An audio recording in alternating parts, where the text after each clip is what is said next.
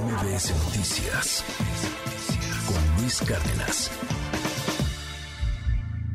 Al quitar 150 millones de pesos ahí en mujeres. Él lo hace con el pretexto y dice que no se requiere, que deben de hacer más con menos. Yo creo que eso es imposible. Hemos visto que la violencia se ha incrementado. Diariamente están matando entre 10 y 11 mujeres. Todas nuestras desaparecidas, que son más de 24.600 el día de hoy, están esperando que les encontremos. Tenemos que encontrarlas inmediatamente. Las mujeres y en particular las más jóvenes, las adolescentes y las niñas han sido uno de los sectores del pueblo de México a quienes más se les abandonó. En el 2021, el 7.4% de las muertes violentas de mujeres correspondió a víctimas menores de edad, a niñas y adolescentes de menos de 17 años.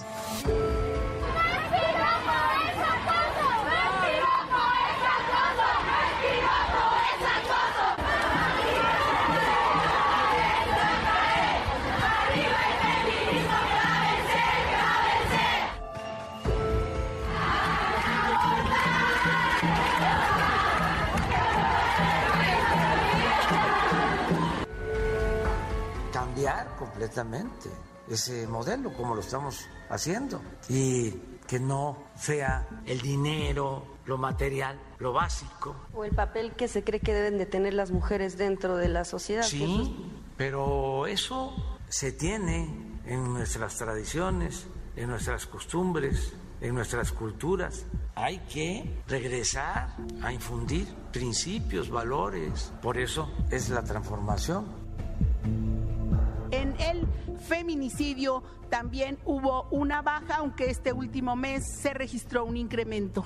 En el caso de secuestros, menos 72.4% de víctimas. Estos resultados sobre el secuestro se debe al trabajo de la Coordinación Nacional Antisecuestros y las unidades antisecuestros de los estados. Se han detenido 4.630 secuestradores, 524 bandas desarticuladas y 2.090 víctimas liberadas en esta administración.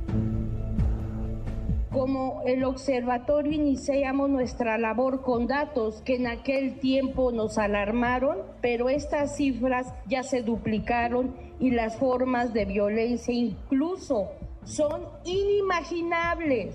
Son terribles las violencias que viven a diario las mujeres hasta la privación de la vida, hasta los feminicidios.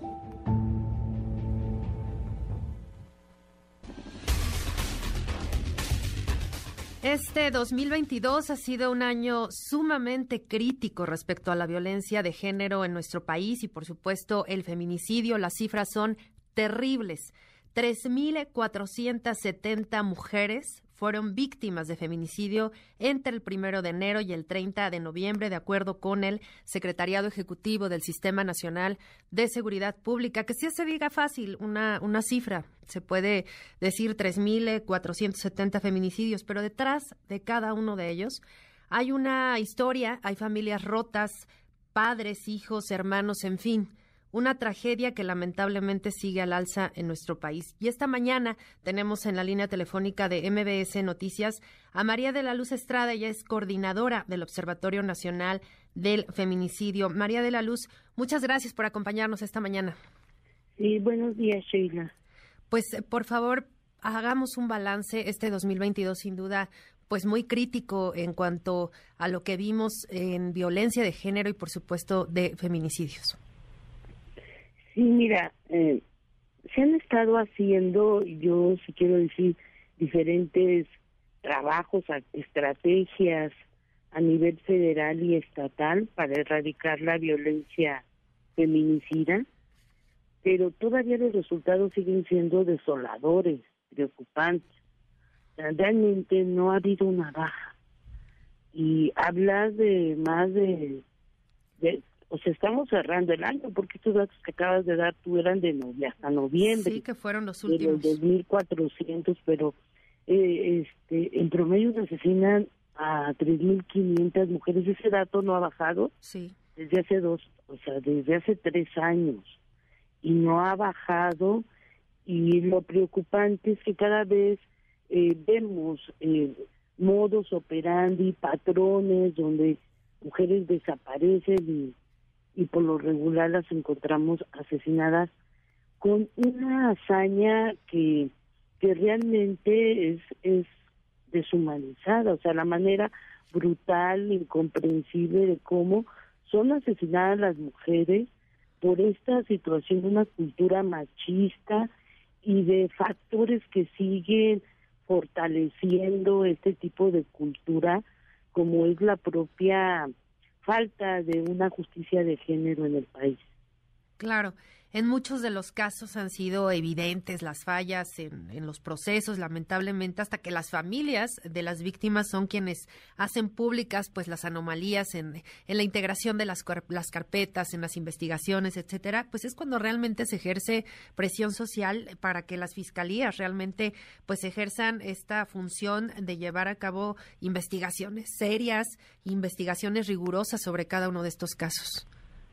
Sí, y, lo alarmante es que este, tenemos que prevenir, o sea, evitar llegar ya al, a que se cometa el hecho, como es ya la, la privación de, de la vida de las mujeres. Este, tenemos que revisar las políticas de prevención del delito, este, cómo se está previniendo, cómo se está trabajando eh, para, pues, eh, está combatiendo o, trabajando una cultura no discriminatoria, pero también tenemos contextos más complejos, eh, contextos que ponen a las mujeres en mayor vulnerabilidad. Y una de ellas, pues el, la, la militarización ha sido uno de los factores que nos ha preocupado para un tema de seguridad, porque precisamente eso es lo que pone eh, en situación de mayor riesgo a las mujeres. Las mujeres eh, sabemos que en contextos de militarización eh, las mujeres son las más afectadas, ¿no? Porque realmente no se está trabajando por una seguridad civil que, realmente esté previniendo estas violencias de género y teniendo contextos criminales que vimos el caso de Veracruz a la joven que eh, le sacaron del vientre a, su ya su bebé de ocho meses y, y estos casos no son aislados. Se deben de investigar para que realmente se pueda prevenir y evitar que las mujeres sean eh, pues eh, colocadas en esa situación como fue de la joven en Veracruz y otros casos de jóvenes que que buscan trabajo y, y son captadas y, desaparecidas por un tema de trata. O sea, los contextos son diferentes, se debe de tener investigaciones que lleguen a fondo para desarticular bandas criminales o también estamos viendo situación donde las jóvenes son asesinadas por las parejas y las parejas generan contextos donde se considera que la manera brutal como fue asesinada pues fue del crimen organizado, pero no, son de sus propias parejas para generar confusión y la autoridad tiene que hacer investigaciones exhaustivas que ya están en sus protocolos de investigación. El problema es que no los realizan. Claro, hablabas un momento sobre la, la estrategia, ¿no?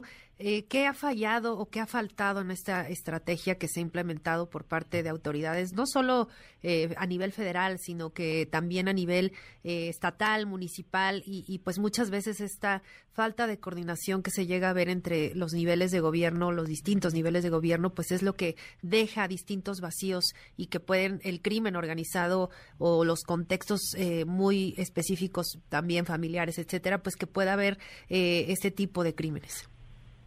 Mira, este, los gobiernos han desarrollado políticas públicas eh, para eh, atender las violencias, programas, protocolos, marcos legales. El problema es que no los implementan. Entonces, cuando tú llegas, cuando desaparece, por ejemplo, una joven, pues ya sabemos que deben de actuar de carácter inmediato, no tiene que denunciar necesariamente ya la familia, y la autoridad no actúa. Entonces, las horas son fundamentales para encontrarlas con vida.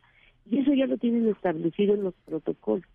En el caso de toda muerte violenta de una mujer, debe iniciarse investigando con perspectiva de género, este, para investigar un feminicidio. No lo hacen y se vuelve cada vez, y a pesar que lo tienen en un protocolo, la Suprema Corte de Justicia de la Nación, lo hemos reiteradamente, estableció eso, que toda muerte violenta debe iniciarse eh, investigando como feminicidio para que realmente logremos tener los elementos de prueba científica para poder vincular a los asesinos. Tenemos que sacar de las calles y de las casas a los feminicidas.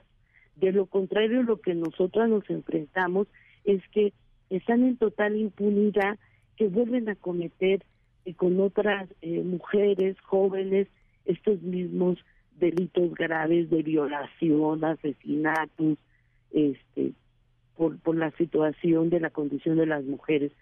Y esto la autoridad lo ha, en cierta forma, ha habido una permisividad institucional de, de por eso este contexto no ha permitido que bajen las tasas de, de violencia contra las mujeres. Y podríamos estar viendo cada uno de los aspectos y la autoridad sigue fallando porque podríamos crear tribunales especializados, pero si realmente no tenemos el personal adecuado, preparado y, que realmente se implementen las acciones eh, que se están haciendo debidamente y se sancionen a las autoridades que están obstruyendo la justicia, lo vamos a avanzar. Y esto, si lo único que vemos es que se sigue acumulando y los contextos cada vez son más graves y, y están teniendo un impacto para el tejido social, eh, tanto en la población, en las familias,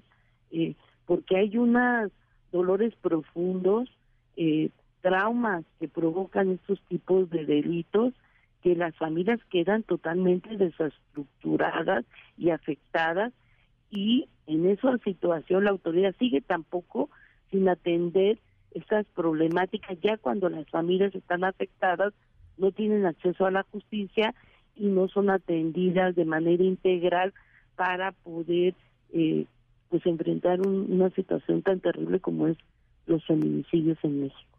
Totalmente, y creo que ahora toca un punto fundamental que es la impunidad. Estaba revisando por ahí cifras de esta asociación Impunidad Cero y, por ejemplo, ellos eh, detectaron que el feminicidio en México tiene un grado de impunidad del 56%, es decir, pues la mayoría de, de, los feminicidios que se cometen en nuestro país en nuestro país pues quedan impunes. Y esto pues se vuelve un círculo vicioso que además permite que los eh, feminicidas pues sigan libres o enfrenten procesos pues que al final del día terminen por por darles la, la libertad o los casos sin resolver porque ahí está por ejemplo el, el de Devan y Escobar que fue por supuesto muy muy mediático, pero hay miles más donde pues no está claro qué fue lo que sucedió, no no hay una respuesta contundente en las investigaciones que las familias demandan y pues en el caso específico de, de Devani, por ejemplo, hasta ahora no hay ni un solo detenido.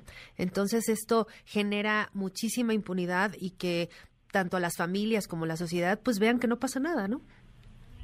Sí, lamentablemente es lo que uno vive a diario malas investigaciones, en muchos de los casos está la corrupción, la protección a los propios feminicidas y más cuando los feminicidas pues son gente de poder, son gente de hasta militares, policías, pues se protegen. Las redes de apoyo y eso para las que cuando acompañamos los casos como defensoras ponen en riesgo a las familias y a las propias defensoras. Hay casos en que las propias familias desisten por el temor a que pueda pasarle eh, una situación grave a otro integrante de su familia, a otra hija, y entonces acaban dejando los casos. Entonces, si las familias no están pendientes de sus casos, los casos quedan, se van a archivo, a reserva, es decir, en impunidad total, y esto ha sido un daño que ha causado al país, porque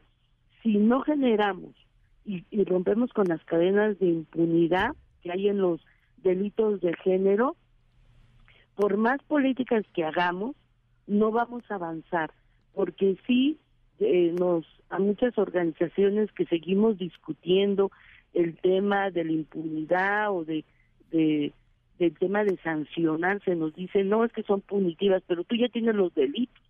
Y nosotras trabajamos por prevenir, pero también por sancionar para evitar supuestos criminales o violentadores seriales, porque no hay seriales. Aquí el problema en México es la impunidad que hace que alguien que viola una vez y no le pase nada, lo va a seguir haciendo. Así es. Porque se sienten protegidos, porque se sienten que al final la autoridad no investiga este la, la, la violencia contra las mujeres, se sigue minimizando y, y no se le da la importancia. Yo creo que el gobierno federal debe de entender que estamos hablando de una cultura machista que va a tardar sí años, pero hay que hacer esfuerzos de adicionales, como lo ha dicho este la misma Suprema Corte de Justicia y la Corte Interamericana de Derechos Humanos. Tienen que hacer esfuerzos adicionales para en los temas de discriminación contra las mujeres, porque si no las violencias son terribles lo que estamos viviendo a diario y el temor que tu hija salga y ya no regrese es es es a diario las familias viven esa zozobra miedo que no es posible que en estados democráticos esté viviendo estos contextos. Y es que eso es fundamental también el, el miedo que, que realmente tenemos, porque creo que todas hemos experimentado un, miedo en algún momento al, al, salir solas, al tomar un taxi, al subirnos al transporte público, al tener que, hacer alguna actividad que, nos ponga en riesgo, porque nos sentimos en riesgo, porque no hemos tenido la, la seguridad suficiente. Pues en todos los estados, ¿eh? esto no es de uno u otro. Creo que en todos, evidentemente, hay algunos en los que, pues, la violencia se ha, se ha desbordado en mayor medida, pero pues creo que es eh, un miedo generalizado, ¿no? No sé si coincidas conmigo. Sí, este, 25 estados en el país actualmente están decretados alertas de violencia contra mujeres por feminicidio, desaparición, trata y violencia sexual. Entonces los contextos en la mayoría de los estados pues están alertados, están obligados a hacer medidas de prevención, de seguridad y de justicia. Yo, yo sí tengo la confianza de que se acaba de modificar este mecanismo de protección colectiva, la alerta de violencia de género, que se logra ya hacer una propuesta más acertada por parte de, del, del Congreso Federal y, y esto este, es, es importante, hay que ver si realmente se logre implementar eh, como lo establece la ley para que realmente el mecanismo eh, coadyuve. Eh, es un mecanismo subsidiario ante contextos graves de violencia y que debe de coordinarse gobierno federal y estatal. Este, ese sigue siendo el gran desafío, cómo se coordinan precisamente para atender violencias que no están pudiendo los gobiernos atender debidamente. Entonces, se debe de, hacer, te digo, esfuerzos adicionales eh, ante la violencia contra las mujeres y, y los recursos suficientes. Aquí no puedes tú decir que con tres pesos lo vas a lograr porque se requieren estructuras y también se requiere evaluar resultados, porque puedes tú tener suficientes recursos, pero no son asignados a la problemática, sino a campañas electorales que realmente vuelven, a pesar de que cuentas con los recursos, te das cuenta que no están siendo debidamente asignados y, y, y, eso se impacta también negativamente. Entonces, nosotras lo que hemos estado trabajando es para que las autoridades presenten resultados, con qué recursos este, y que haya una mayor fiscalización en la en los resultados en materia de violencia contra las mujeres. Claro, los presupuestos son fundamentales para que se puedan implementar los programas y que no sean sí, solo discursos o, buenos propósitos, buenas ideas que tengan eh, en los estados, en los municipios, sino que realmente se ejerzan como debe ser.